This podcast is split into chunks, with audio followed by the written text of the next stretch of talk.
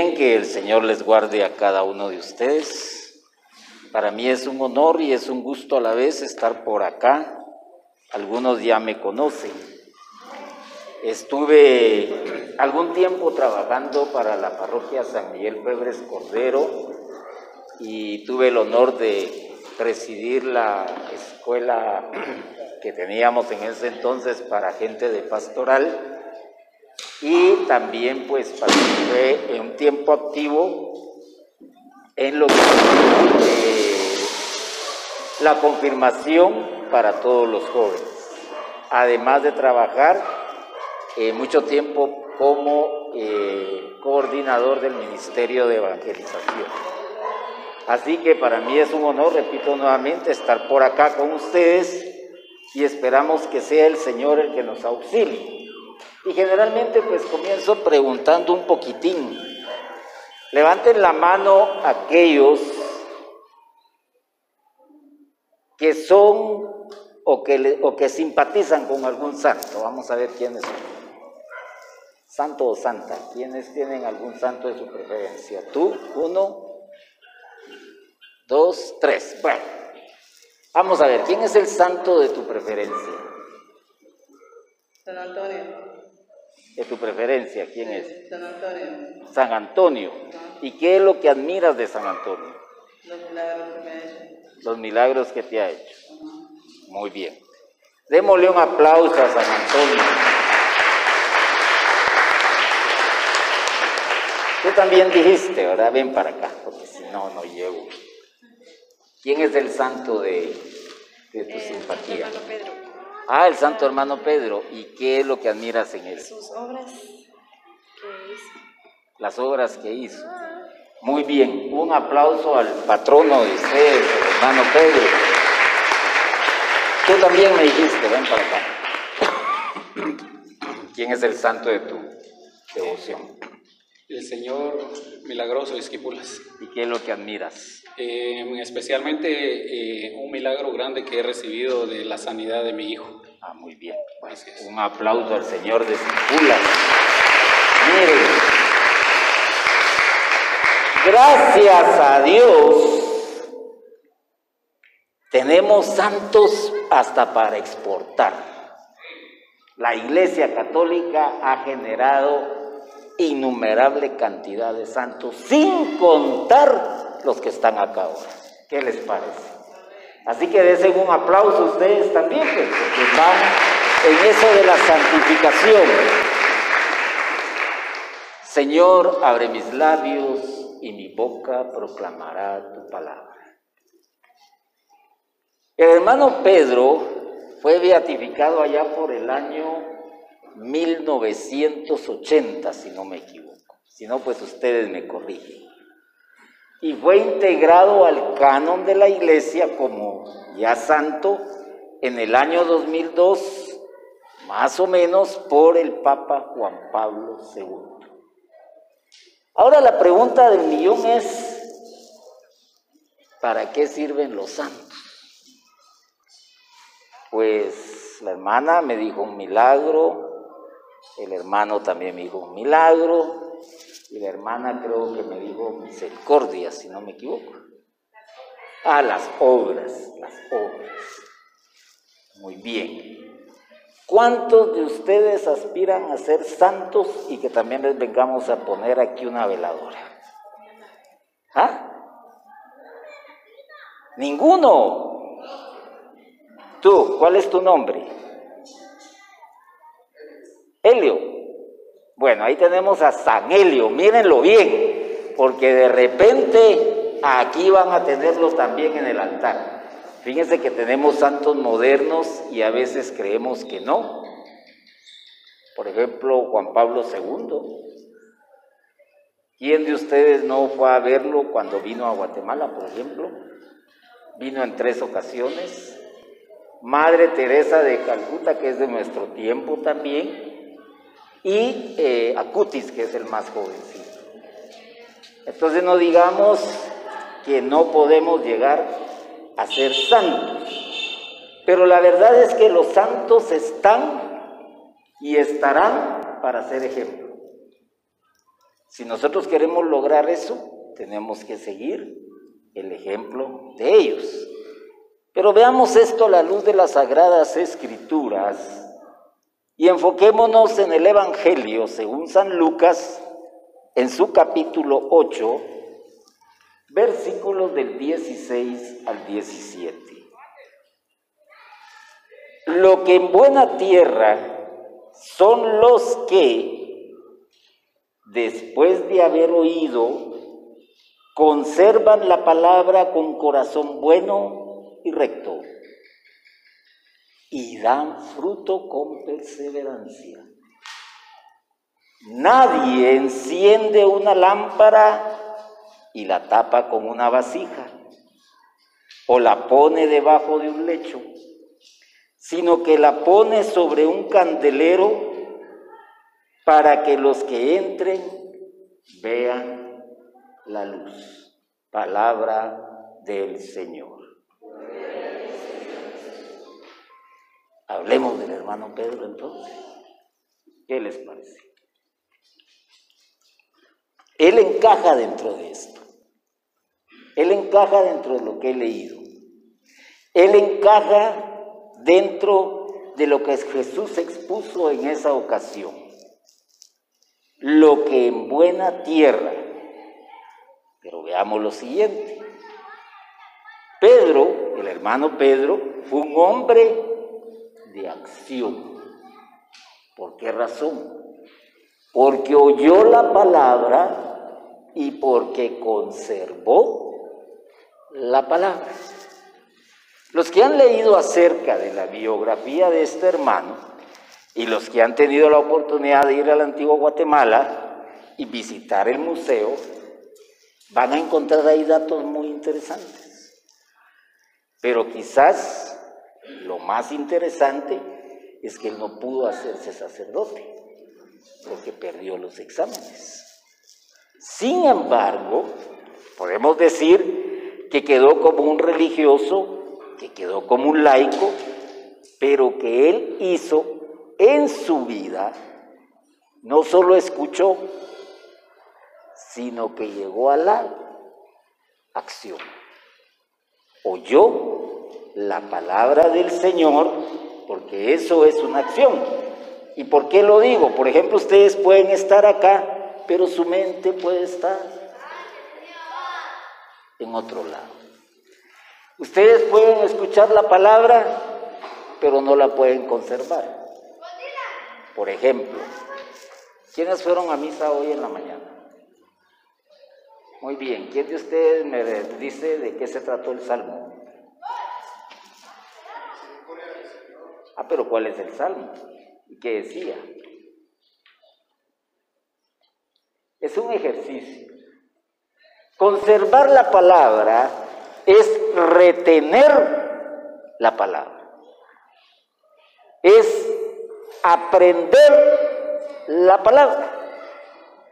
Y el hermano Pedro no solo la escucha, sino que la conserva. Miren pues, por eso es que está donde está.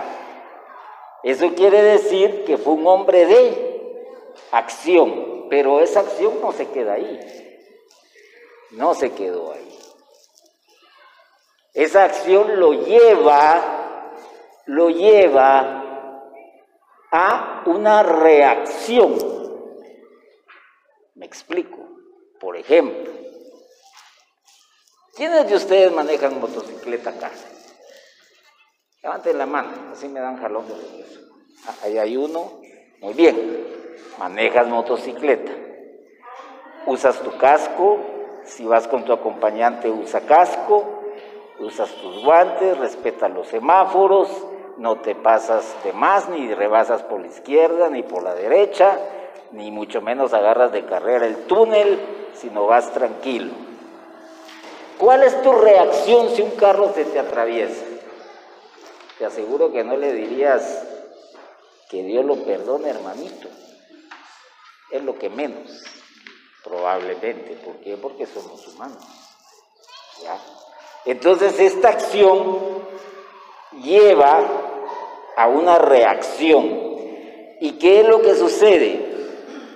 la reacción del hermano fue un corazón bueno y recto y que dio fruto con perseverancia. Eso es lo que dice la palabra. Lo que en buena tierra son los que, después de haber oído, conservan la palabra con corazón bueno y recto y dan fruto con perseverancia. ¡Qué corazón el de este hermano! Cuidaba a los enfermos. No le importaba qué condición tuviera. Y era un hombre casi como la estatura de nosotros, chiquitito, bajito. Pero qué corazón el que se echaba ese tipo. Y lo llevó por todas sus buenas acciones a ser tan recordado, a ser tan amado, que él mismo, que lo que los conocían cuentan, que él no dudaba incluso en lamer las heridas de alguien que estaba muy mal y que tal vez tenía hasta lo que conocemos o llamamos como pus. Nosotros seríamos incapaces de hacer eso, pues. Entonces miren hasta dónde hace efecto aquel que oye la palabra, aquel que, que conserva la palabra y lo que lo motiva a hacer. Entonces, eso lo lleva también a demostrar algo más. Se convierte en luz puesta en un candelero. ¿Por qué razón? Porque es santo y desde ahí está iluminando a muchos por su intercesión con el Señor. Está iluminando a muchos porque si yo le preguntara aquí al hermano, ¿por qué le pusieron hermano Pedro a la comunidad? No sé si alguien tiene una respuesta. Ah, Padre Miguel dijo. Muy bien. Recordado Padre Miguel, que ya está en los brazos de nuestro Señor. Pues miren, ¿Dónde está el hermano Pedro? En un altar. ¿Qué significado tiene el elevar a alguien a un altar? Tiene un significado que a veces no vamos a entender y que es iluminar, que, que es proyectar todo lo que este personaje era para que nosotros tomemos ejemplo.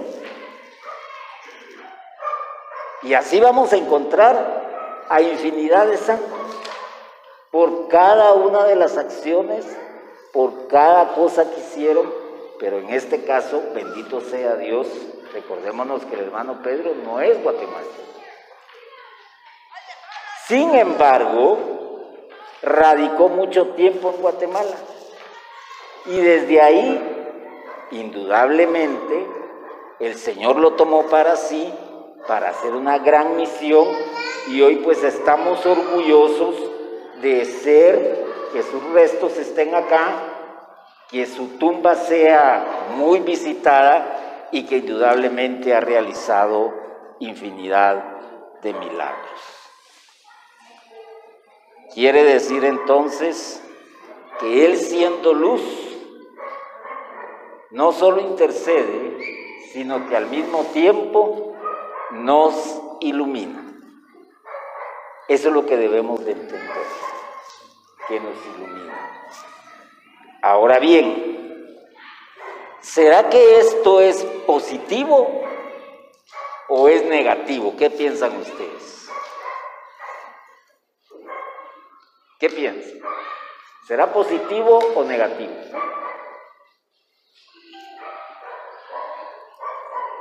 Levanten la mano los que dicen que es negativa la acción del hermano Pedro. Levanten la mano los que piensan que la acción del hermano Pedro es positiva. Muy bien, perfecto. Eso quiere decir que todos los que han llegado a ese nivel de santidad son positivos para las generaciones venideras, tal y como lo fueron en las generaciones que nos precedían. Ahora, yo preguntaría, y cada quien se podría responder a sí mismo, ¿qué le ha copiado al hermano Pedro? Y vamos a ir deduciendo por qué este hermano llegó a ese nivel, pues indudablemente, como dije en un principio, porque oyó y conservó la palabra. Ahora entras tú en este plano. Tu acción como cristiano, tu acción como católico, tu acción como miembro de la comunidad, tu acción debe de ser oír la palabra y conservar la palabra. ¿Qué es conservar la palabra entonces? Es meditarla, reflexionarla y aprender de. Por ejemplo, ¿los diez mandamientos es palabra de Dios o no es palabra de Dios? Palabra de Dios. Amarás a Dios, como dice. Ah, perdón. Ay, Dios, se me quedaron con bajo volumen. Segundo mandamiento, ¿cuál es? ¿Perdón? Muy bien. Tercer mandamiento. Cuarto mandamiento. Ahora contéstense ustedes si conservan la palabra. Hay que ponerse a pensar en eso. ¿Quién es el campeón actual de fútbol en Europa? ¿Alguno sabe? O el campeón nacional, para hacer más fácil, de fútbol. ¿Ah? ah, muy bien. Eso es conservar la noticia. ¿Ya? Me gusta el fútbol, me intereso por el fútbol, sé quién es el campeón. La mujer no le interesa, a la mujer le interesarán las novelas, se sabrá el diálogo de no sé quién, eh, le gustará lo que dijo tal X o Y artista más si es guapo, y si es como se lo recetó el doctor, pero lástima que no le llegó la receta a tiempo, cosas así. Hay que conservar la palabra. Y eso nace de dónde? De escuchar la palabra. ¿Y cómo se escucha la palabra? Bueno, yo les digo, en la Sagrada Eucaristía hay una homilía, ¿sí o no?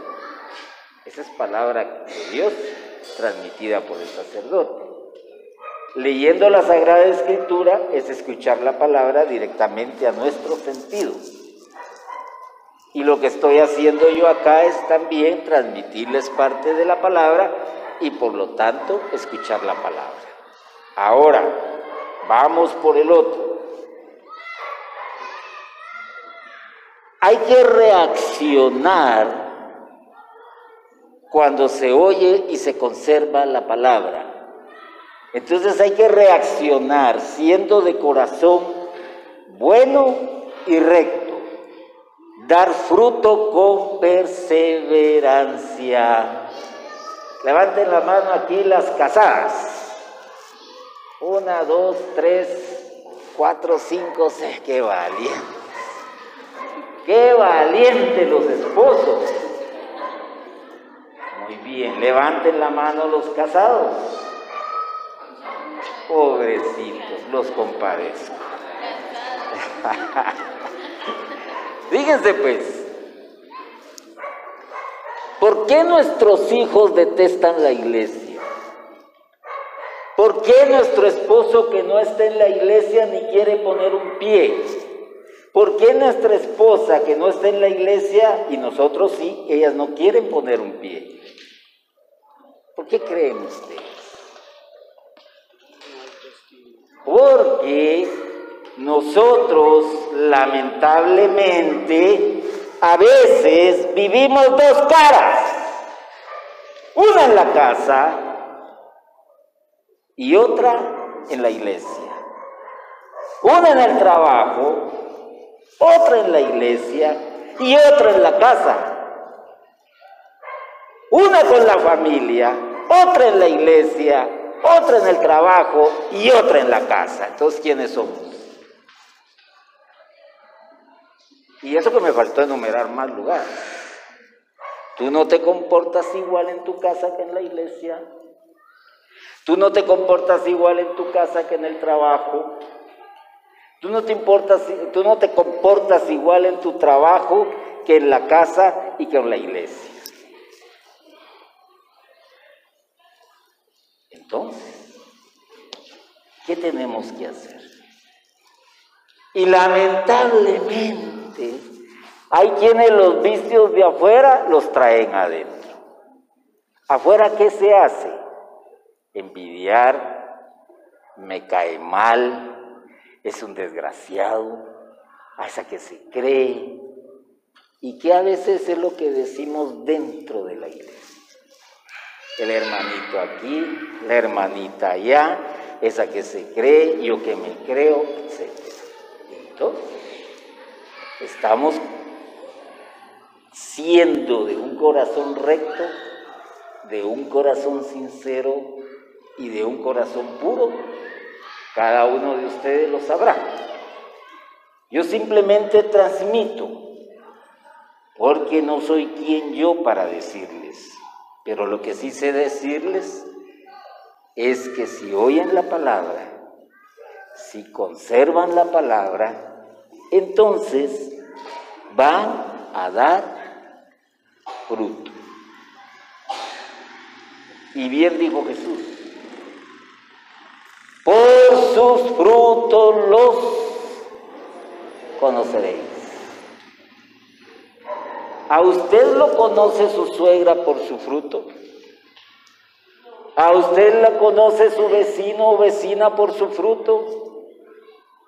¿A usted lo conoce su papá, su mamá por su fruto?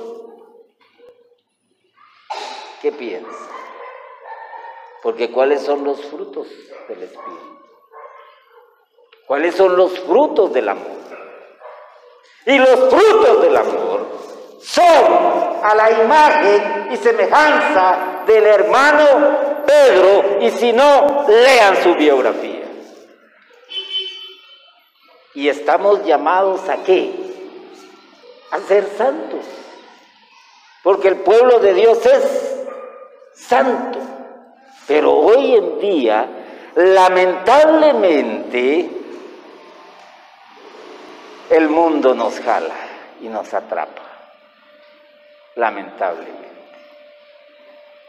Más hoy en día que la conectividad por medio del teléfono se hizo rápido, podemos estar todos en la sala, pero cada quien en su rollo, cada quien en su red, cada quien en su grupo.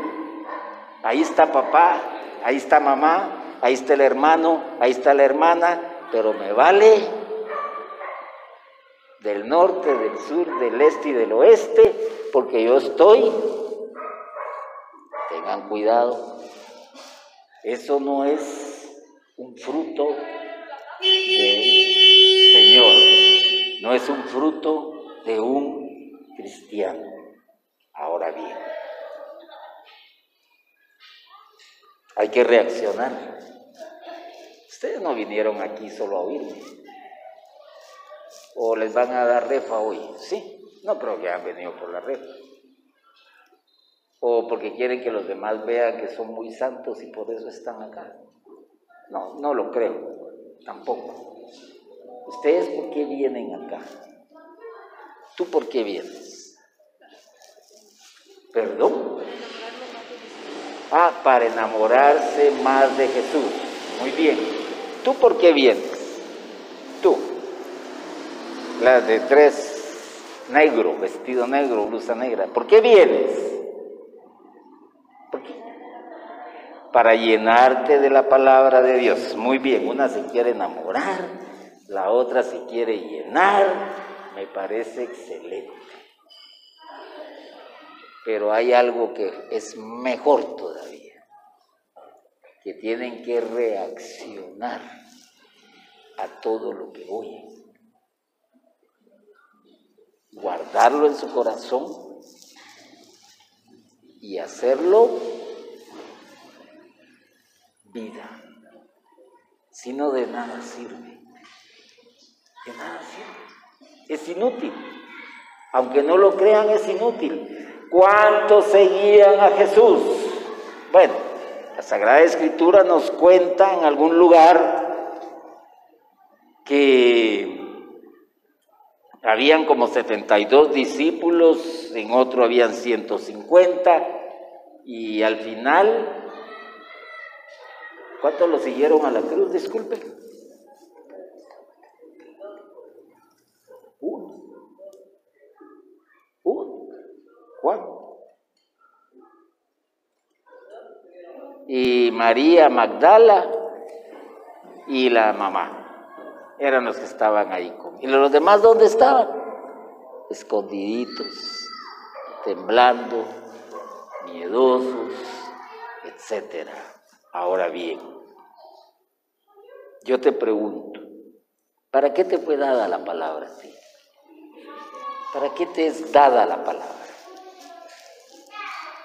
¿Para qué?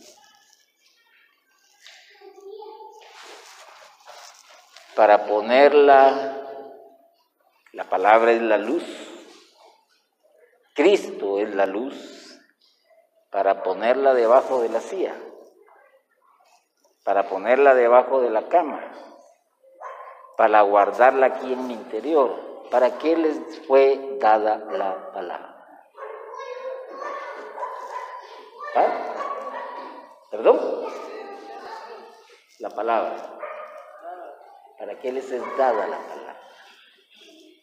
La palabra les es dada para que iluminen a los que están en tinieblas. Para que saquen del pecado a los que están en el pecado. Por eso dijo Jesús, vosotros sois la luz del mundo. ¿Y cuál es tu mundo? Tu mundo es tu comunidad, tu casa, tu trabajo, tu avenida, tu calle, tu colonia, tu entorno. Ese es tu mundo. Y entonces, ¿qué es lo que tienes que hacer? Ser luz para los demás este ser, imagen que representa al hermano, es luz para los demás. ¿Ustedes creen que qué bonito, verdad? Ah, sí. Ah, el santo hermano. Ah, sí. Ah, cuidaba a los enfermos. Ah, hacía esto y lo otro. No, no es así. Ahora yo les pregunto, ¿dónde hay tinieblas alrededor tuyo? Ponte a pensar, ¿dónde están las tinieblas a tu alrededor? En el amigo que es borracho, en el amigo que es adicto, en el aquel que es infiel, en aquel que adultera, en aquel que miente, en aquel que es ateo, en aquel que consulta las cartas, en aquel que cree en la brujería. Y entonces, ¿para qué estás tú?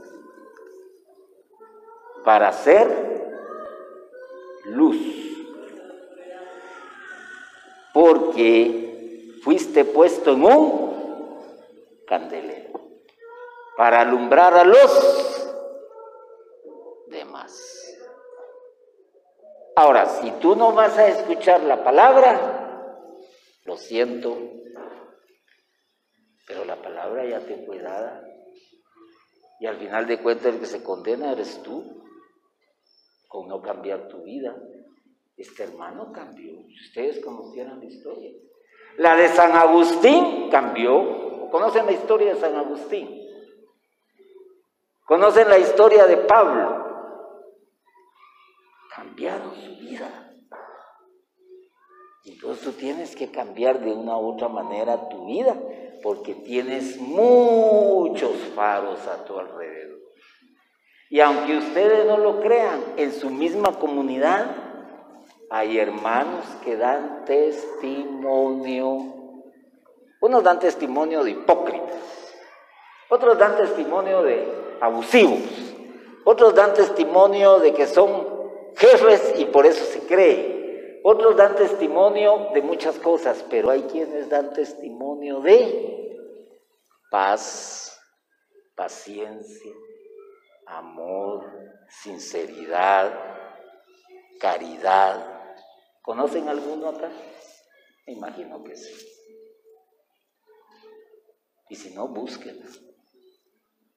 Pero que no se les olvide, ustedes están llamados a ser luz. El hermano Pedro es luz. ¿Por qué? Recordemos, porque oyó la palabra, porque conservó la palabra, porque esto lo llevó a, llegar a hacer una acción. Y esta acción lo lleva a una reacción. Ahora bien, yo te pregunto, ¿eres un cristiano positivo o negativo? ¿Qué tipo de cristiano eres? ¿Perdón? Positivo. Ahora les voy a decir algo más. Lamentablemente no nos podemos autocalificar. Y les voy a decir por qué. Porque quien da testimonio de ti es el que te ve. Si tu esposa te dice, ay, mi cielo, qué bueno que vas a la iglesia. Fíjate que cuando, como yo no puedo ir, cuando tú vienes y me comentas y todo, siento esa ternura. Ay, qué bueno. ¿Cómo te ve? ¿Quiénes son jefes acá en alguna empresa? Levanten la mano, en algún taller o negocio. ¿No hay jefes? No hay jefes. Bueno, ¿quiénes de ustedes son encargados en algún trabajo? ¿De un sector, de un área o algo? ¿No hay? ¿O sí hay? Bueno, ¿quiénes de ustedes tienen jefe? Vamos a ver, levanten la mano los que tienen jefe. Ah, allá hay uno, muy bien. La pregunta sería, ¿cómo te ve tu jefe? De acuerdo a lo que aprendes de ser cristiano. ¿Te ve como luz para los demás? ¿Te ve sincero? ¿Te ve servicial? ¿Te ve cordial, puntual, honesto, veraz? Y paremos de contar.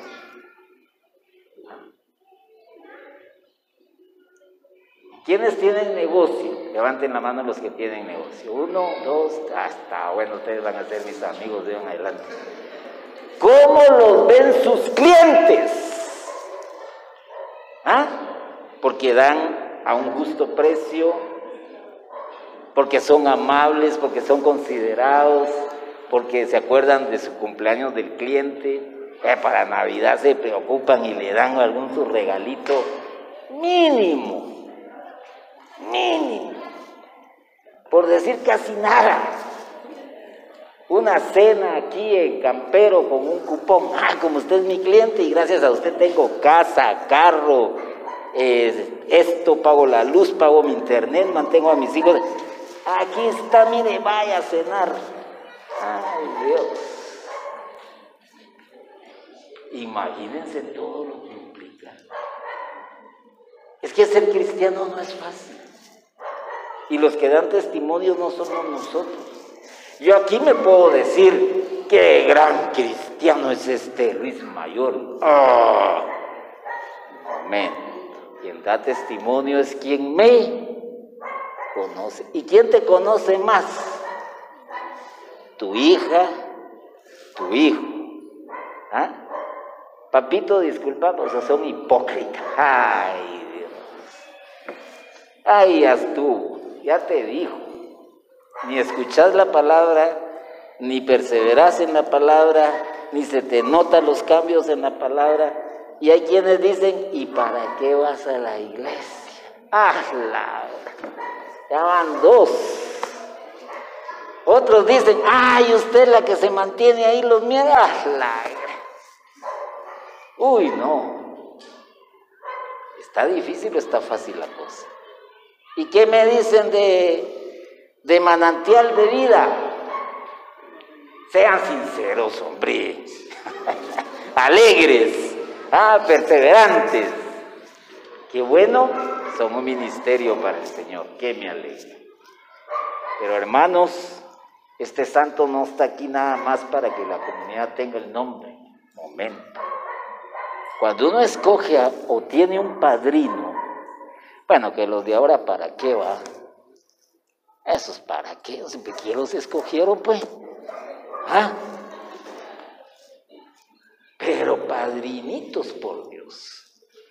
Pero el padrino es aquel que guía, aquel que levanta, aquel que conforta. ¿Ah? Eso es él para esta comunidad. Un padrino. Bueno, entonces, continuando con esto un poquito, podremos decir lo que dice el catecismo en su numeral 521 y pónganle atención, por favor. Es eh, algo muy importante que también nos involucra, como involucró al hermano Pedro, que él ya no leyó este catecismo porque este es más actualizado, pero dice, pónganle atención. Todo lo que Cristo vivió hace que podamos vivirlo en Él y que Él lo viva en nosotros. El Hijo de Dios con su encarnación se ha unido en cierto modo con todo hombre. Estamos llamados no a hacer más que una sola cosa con Él nos hace comulgar en cuanto miembros de su cuerpo en lo que Él vivió en su carne por nosotros y como modelo nuestro.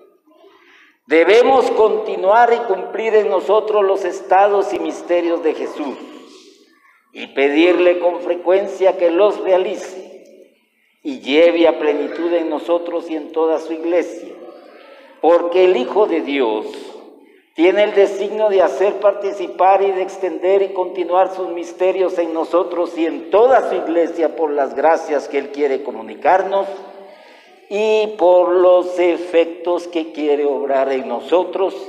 Gracias a estos misterios y por este medio quiere cumplirlos en nosotros. Hermano Pedro, un hombre llamado a hacer una sola cosa con Jesús. Tú estás llamado a hacer una sola cosa con Jesús. El hermano Pedro continuó y cumplió los estados y misterios de Jesús. A eso estás llamado tú, a continuar y a cumplir los misterios de Jesús. Y dejarte porque Él quiere obrar en ti como lo hizo en este hermano santo. ¿Quién quiere que Jesús obre en él? Levante la mano. Así con sinceridad. ¿Quién quiere cambiar su vida? ¿Quién quiere ser mejor esposo, mejor hijo, mejor esposa, mejor nuera, mejor suegra? ¿Quién? ¿Ah? ¿Quién quiere cambiar? ¿Quién quiere dejarse envolver por el amor de Dios? ¿Quién quiere experimentar esa vida diferente a la que ofrece el mundo? ¿Y quién quiere ser luz en medio de las tinieblas? Entonces, hermanos, oigan la palabra, perseveren en la palabra, guarden la palabra y hagan simplemente lo que Él les diga. En otro momento, podríamos decir lo siguiente, es una historia pequeña si no me equivoco. hubo una imagen de Cristo sufriente que tocó lo más hondo de su corazón. Y este era su hermano. Vamos a ver si descubre. Su prójimo más desvalido, quien no tenía quien lo cuidara y lo ayudara. Lo que lo inspiró a fundar el Hospital de Convalecientes de Nuestra Señora de Belén, lugar donde se conoce también tiene origen la devoción a Jesús Nazareno del Beaterio. ¿De quién estoy hablando?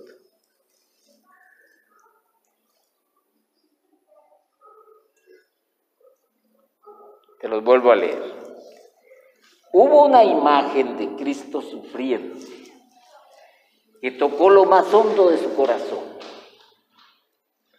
Y este era su hermano, su prójimo más desvalido quien no tenía quien lo cuidara y lo ayudara, lo que lo inspiró a fundar el Hospital de Convalecientes de Nuestra Señora de Belén, lugar donde se conoce también, tiene origen la devoción a Jesús Nazareno del Beaterio. ¿De quién estoy hablando? ¿Perdón?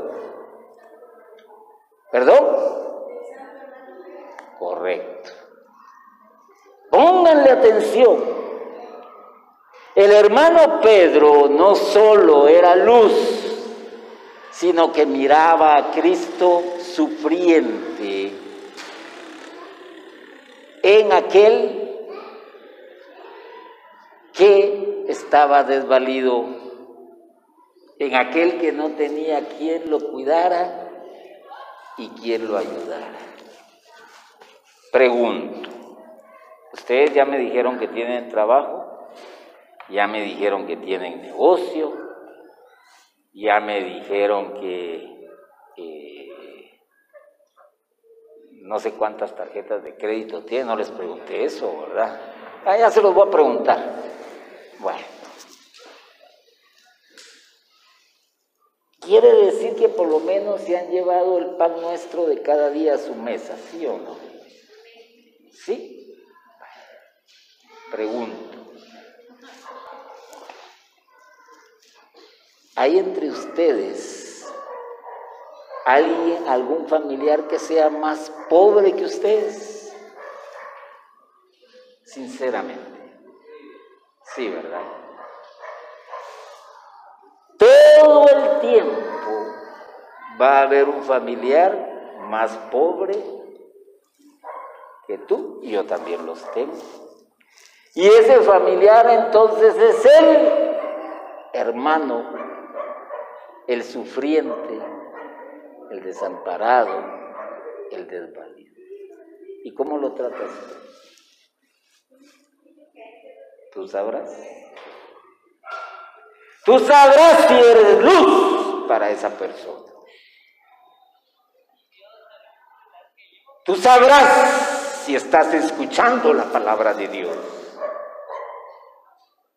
Tú sabrás si estás perseverando en la palabra de Dios. Y eso que te mencioné lo más cercano. Pero lamentablemente odiamos al pelado de la familia. ¿Y qué decir del vecino? Del que está alrededor nuestro. ¿Qué decir del compañero de trabajo? Ah, pero sí juzgamos por borracho, por jugador, por viajero, por haberse metido a deudas. Momento. Jesús dijo, a los pobres siempre los tenéis con vosotros, mas a mí no. Y este hermano, ¿qué fue lo que hizo? Ver a Cristo sufriente en aquel que sufre. Miren todo lo que nos enseña este hermano. Ahora bien, dentro de esto, puedo continuarles diciendo, es por ello, por lo que el hermano Pedro, al haber ya fundado este lugar para los pobres, donde realizaba diversos actos de misericordia, decía a sus hermanos ayudantes, tratad a cada uno de estos hermanos como si fuese el mismo Cristo.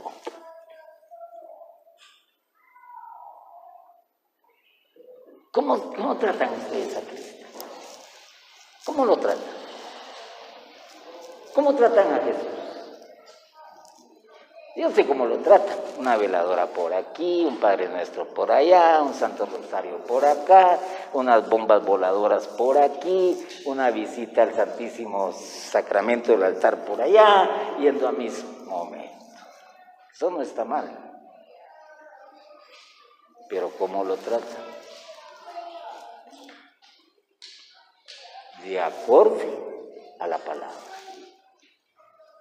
¿Qué fue lo que le preguntaron los apóstoles?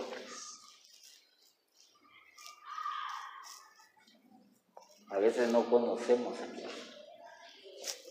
Y a veces no lo conocemos ni en el propio hermano.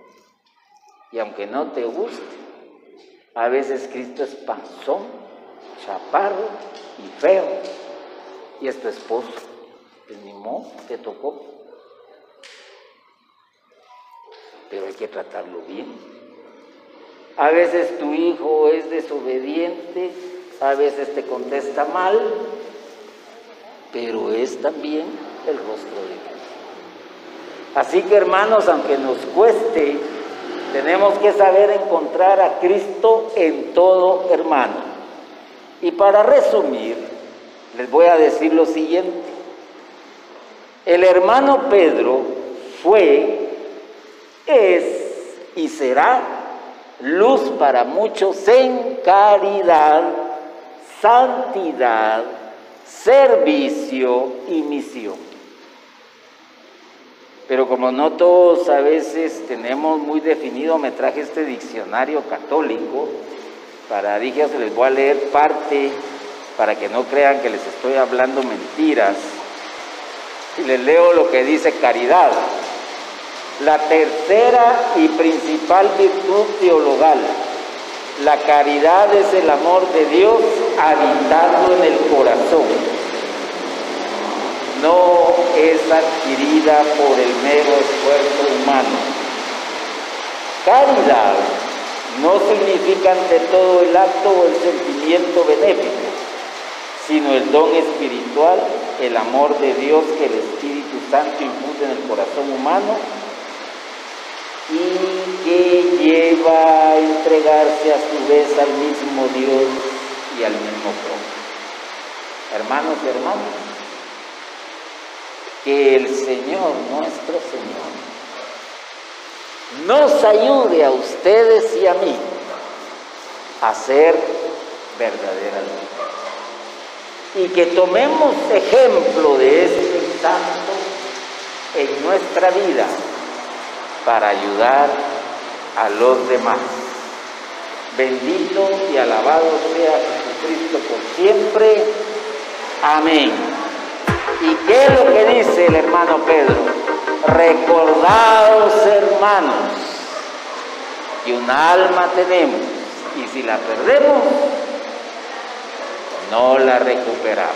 Así que o nos vemos en el cielo o se verán ustedes en el infierno. Ahí es, ya no hay chance. Dios quede con ustedes.